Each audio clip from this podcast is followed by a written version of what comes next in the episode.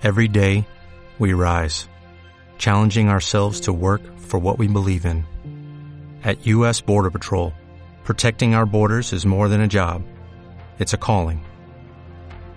Agents answer the call, working together to keep our country and communities safe. If you are ready for a new mission, join U.S. Border Patrol and go beyond. Learn more at cbp.gov/careers. Y estábamos en, o, quedamos en el en el número 5 ahí, el fuego del sufrimiento. Por eso dice la prueba del crisol de nuestra fe. O sea, nuestra fe será probada como el oro cuando se mete el crisol. Eh, cuando el, el, oro viene en bruto, viene sucio, con partículas de piedra, de, de todo ahí, pero se mete en el crisol y se le pone fuego. Se empieza a derretir y luego la escoria se levanta y el oro va quedando en el fondo. Dice la Biblia aquí el pasaje que eso es lo que Dios hace con nosotros, con nuestra fe. Por medio de las pruebas. Las pruebas podemos decir que es el crisol. Entonces, Él nos pone y por medio de las pruebas, Él está ahí con nosotros en medio del crisol, Él nunca nos deja. Recuerda que estuvo con Daniel ahí en el, foso de los leones, estuvo con los tres muchachos en, en el horno de fuego, o sea, Él siempre está con sus hijos. No importa si estemos o no estamos en el crisol, Él está contigo. Y la, la, las pruebas lo que hacen es que se van levantando las escorias y va quedando la fe genuina. Y digo aquí, el fuego del sufrimiento y la prueba en Cristo hace relucir el oro de la consagración. El oro de la consagración. El fuego, el crisol, el sufrimiento, la prueba en Cristo, ¿verdad? No, no sufrir por el mundo, no sufrir por estar entrometiéndose en la vida de los demás, no, no, no, no, por Cristo. El sufrimiento por causa de Cristo hace relucir en ti, en mí, el oro de la santidad, de la consagración. Realmente cada día tenemos que ir siendo más santos. ¿Cierto?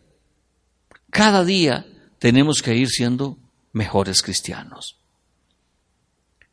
Eh, es algo que siempre decimos nosotros los pastores, que cada día debemos de ser mejor. Usted cada día debe notar el crecimiento espiritual que tiene. Quiero que veamos algunos consejos que tengo aquí en, en esto. Dice, Dios tiene un propósito detrás de cada problema, cada dificultad y prueba que enfrentamos como sus hijos. Dios tiene un propósito detrás de cada problema y dificultad que usted enfrenta. Cada problema, cada dificultad, cada dolor que nosotros pasamos, cada lágrimas que vertimos, hay un propósito de Dios detrás de eso. No lo vemos, obvio que no lo vemos al principio. Y, yo lo he dicho, y quizás usted lo ha dicho, o solo yo lo he dicho porque yo soy muy feo. A veces cuando está uno metido en problemas, dice, Señor, pero es que yo no le, no le veo el propósito a esto. El Señor no dice nada. Porque el Señor ve el propósito más adelante. Y Él en el cielo dice, sí hay propósito. Te va a madurar, te va a formar, te va a ayudar. Entonces, digo en, en, el, en lo segundo, Jesús se vale de las circunstancias de la vida para desarrollar nuestro carácter cristiano. No estoy hablando solamente de, de que Él nos, nos, prueba y nos prueba y nos... No, no. La vida misma. Los problemas cotidianos de la vida, las circunstancias de la vida misma, nos van, van desarrollando en nosotros un carácter cristiano. El, discutir con mamá, el discutir con papá, el, el, no responder como antes, eh, eh, el discutir con el esposo, con el cónyuge, con la esposa, eh, el, ya, ya ser mejor que antes, ya no soy el mismo colero, o sea, la vida misma nos va formando, nos va moldeando, nos va enseñando, nos va haciendo más pacientes.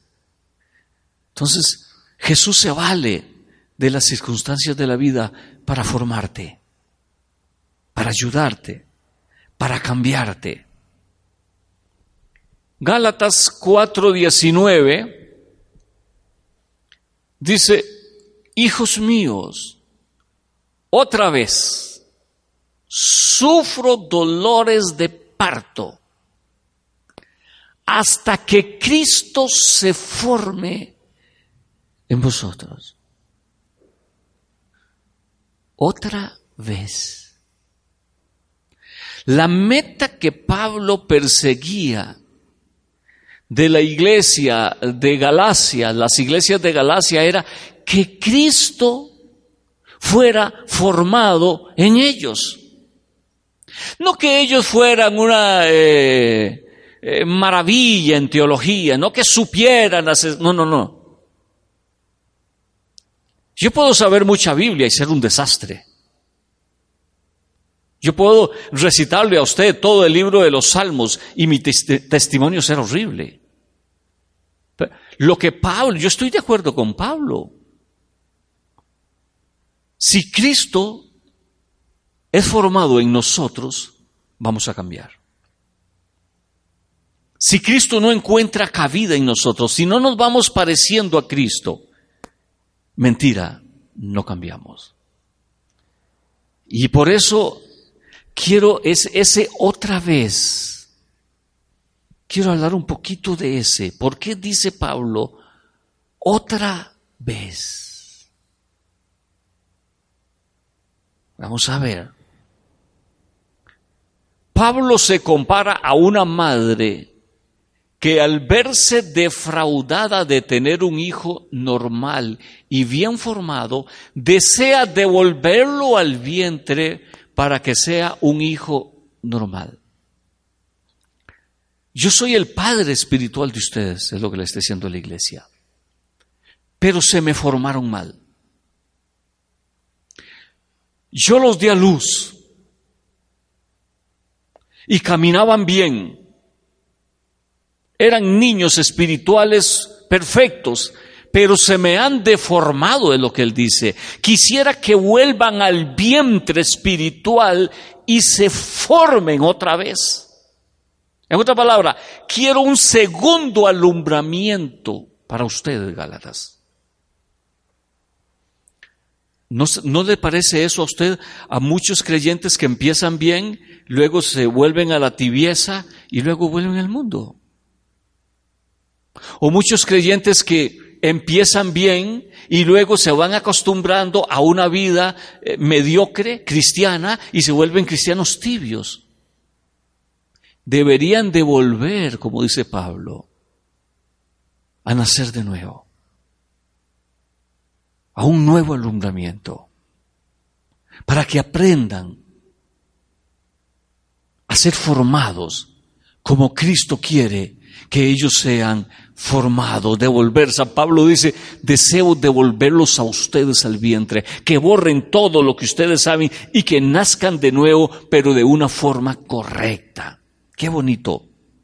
Realmente por eso le dije, otra vez vuelvo a tener dolores de parto. Quisiera otra vez tener eso, porque a Pablo le dolió, le costó el nacimiento de la iglesia.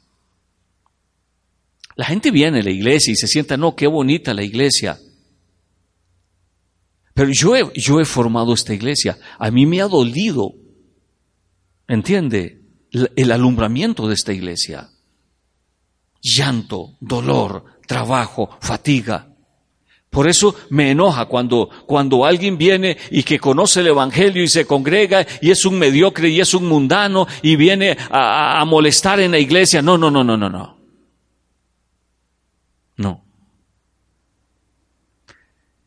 Al hijo lo cuido yo.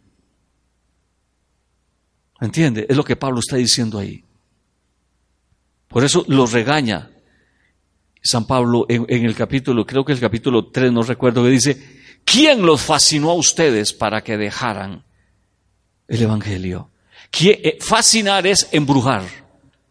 ¿Quién los embrujó a ustedes? Le dice a los Gálatas, para que cambiaran de actitud con Cristo y con los hermanos. Pablo no quiere que ellos sean hijos dignos de vergüenza y lamentación, sino de gozo. Lo que, les, lo que dice es, yo no quiero que ustedes sean vergüenza mía.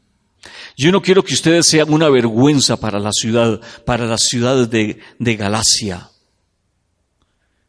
Hay creyentes que son una vergüenza para la ciudad. Hay creyentes que son una vergüenza para el Evangelio. Hay creyentes que son una vergüenza para Cristo. Por su testimonio, por su forma de ser, por su forma de hablar por su proceder. Hay otros que son una belleza, que brillan, que son lámparas, antorchas alumbrando en la ciudad. Pero Él quiere que los hermanos de Galacia no avergüencen el Evangelio, ni Él sentir vergüenza. En mis años de pastor, algunas ovejas yo he sentido vergüenza por las cosas que han hecho. Pastor, ¿verdad que fulano se congrega en su, a, veces otros pastores?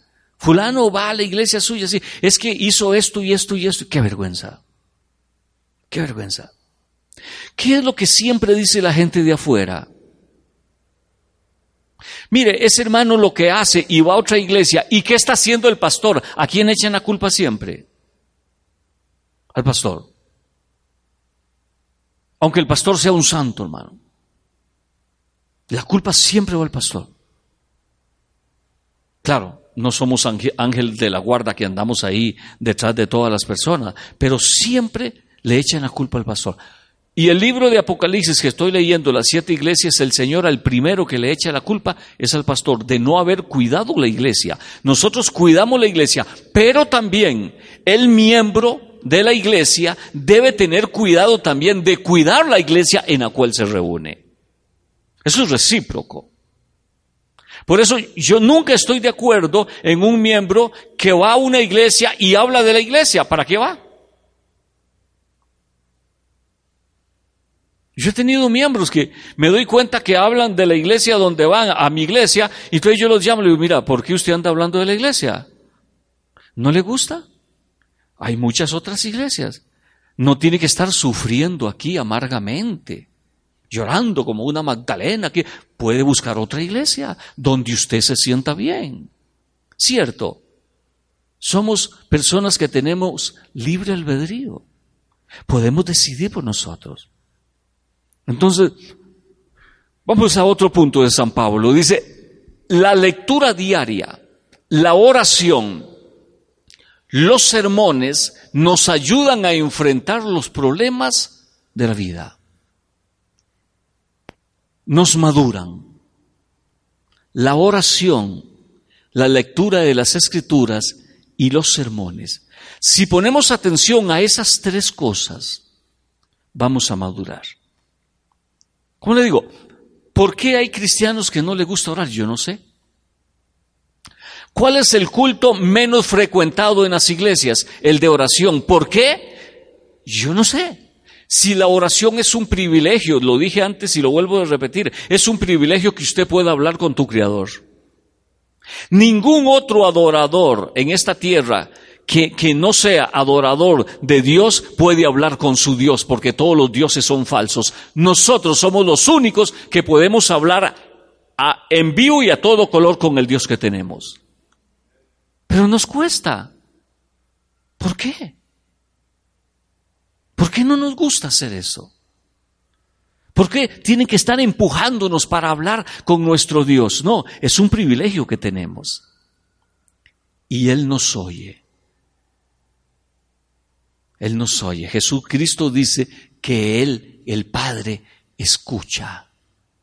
Entra, dice, y ora, y tu Padre que está en lo secreto, te escucha y te recompensa. Así que la oración los sermones. Los sermones es una ayuda fabulosa para que usted crezca. Ah, habrá sermones que, que, no le gusten a uno, ¿verdad? Yo he escuchado sermones buenísimos, he escuchado sermones mediocres y he escuchado sermones malísimos. Pero cada uno de ellos tiene algo que a mí me ayuda. Siempre hay algo, en un sermón siempre va a haber algo para ti. Esté atento para que no se lo pierda. Muy bien. Efesios 4:13 dice, hasta que todos lleguemos a estar unidos por la fe y el conocimiento del Hijo de Dios y alcancemos la edad adulta, la madurez. La edad adulta que corresponde a la plena madurez en Cristo. ¡Wow! Un cristiano bien formado.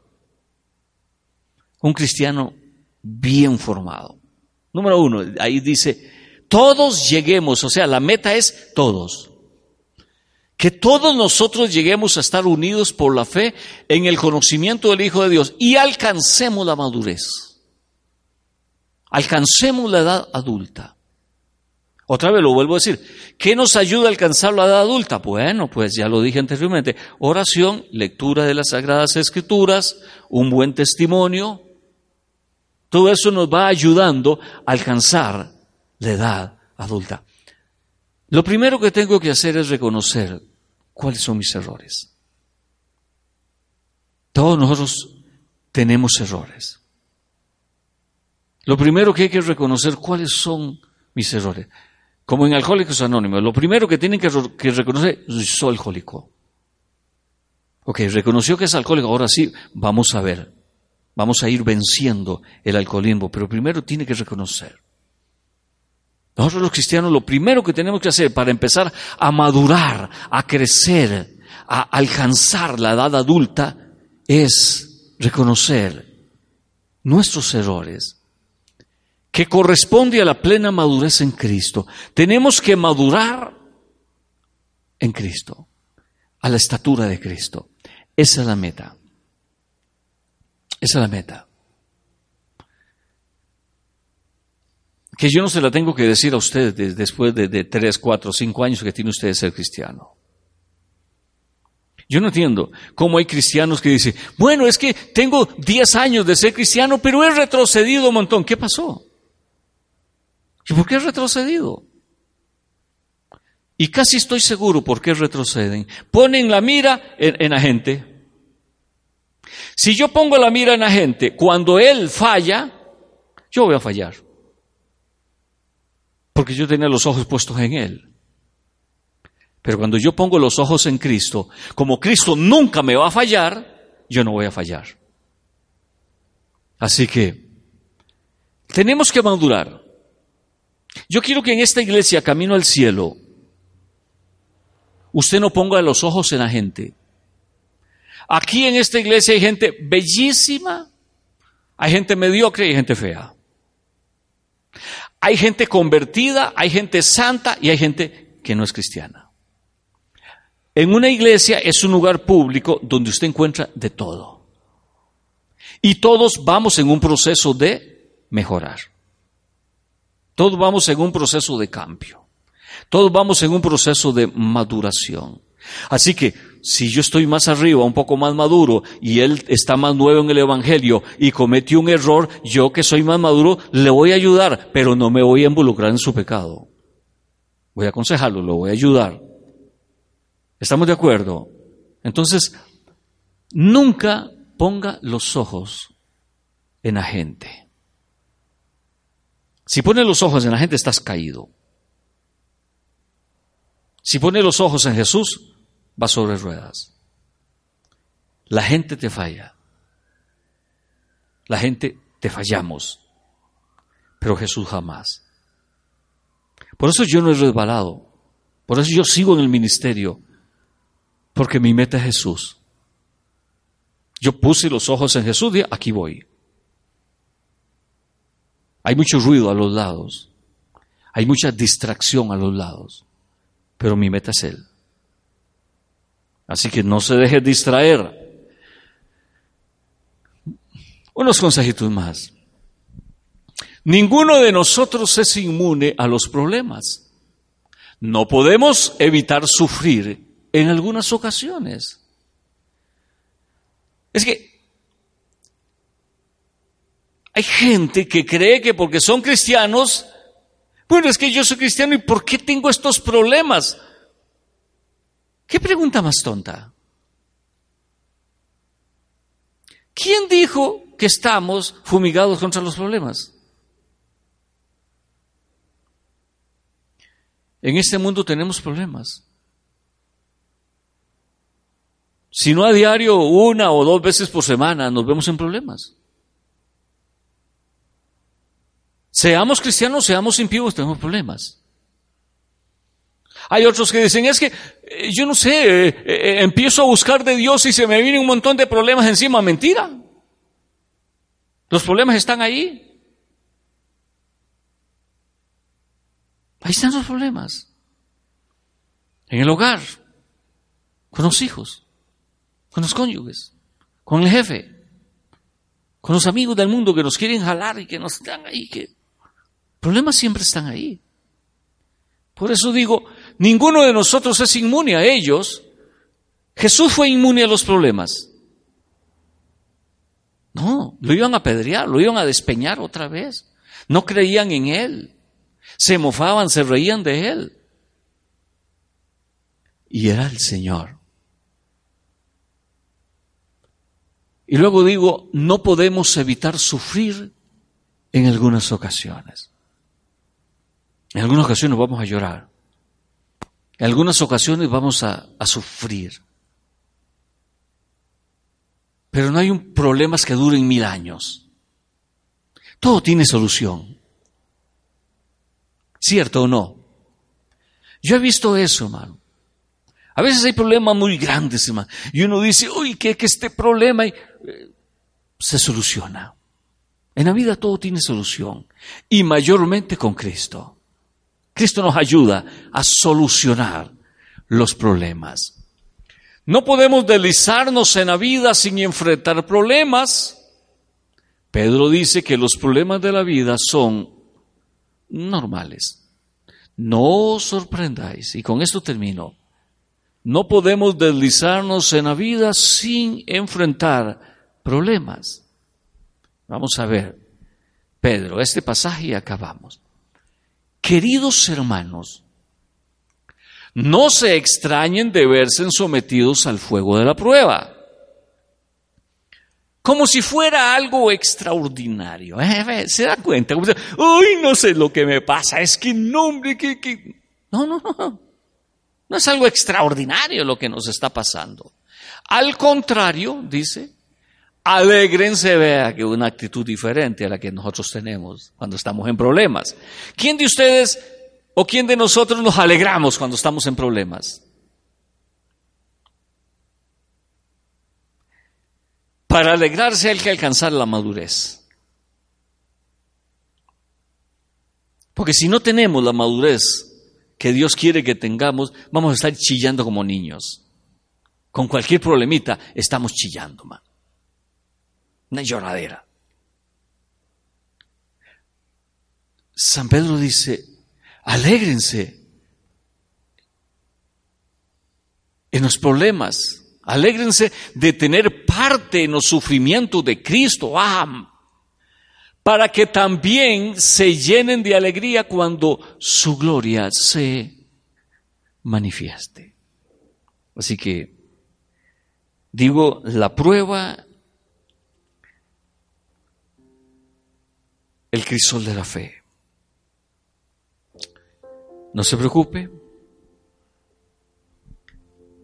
Tu problema el Señor lo tiene en su mano. Estás pasando por grandes pruebas, Él está ahí. Él nos mete en el crisol, pero está con nosotros ahí. Y cada vez nos va quitando más escorias y va quedando más oro en el fondo. Usted va a llegar a tener la estatura de Cristo. Porque la Biblia dice que usted puede llegar a tenerla. Y Dios no miente. Pero tranquilo, tome las cosas con calma, con serenidad. Ore más, lea más la Biblia, escuche más sermones. Sea más compasivo, sea más misericordioso, más manso, más tranquilo, domine más su carácter. No te enojes tanto y no peques. Y así vamos a ir creciendo, todos juntos. Porque San Pablo dice en Efesios, creciendo todos a la estatura. Todos podemos crecer y todos podemos aprender. Entonces le dejo con, con, con esto en su corazón. Preocúpese usted por su vida. Preocúpate por tu madurez y por tu cristianismo. Deja de estar viendo los errores de tu hermano mira a Jesús y alcanzaremos la madurez en Cristo Jesús. Dale más potencia a tu primavera con The Home Depot. Obtén una potencia similar a la de la gasolina para podar, recortar y soplar con el sistema OnePlus de 18 voltios de Ryobi desde solo 89 dólares. Potencia para podar un tercio de un acre con una carga. Potencia para recortar el césped que dura hasta dos horas. Y fuerza de soplado de 110 millas por hora. Todo con una batería intercambiable. Llévate el sistema inalámbrico OnePlus de 18 voltios de Ryobi. Solo en The Home Depot. Haces más. Logras más.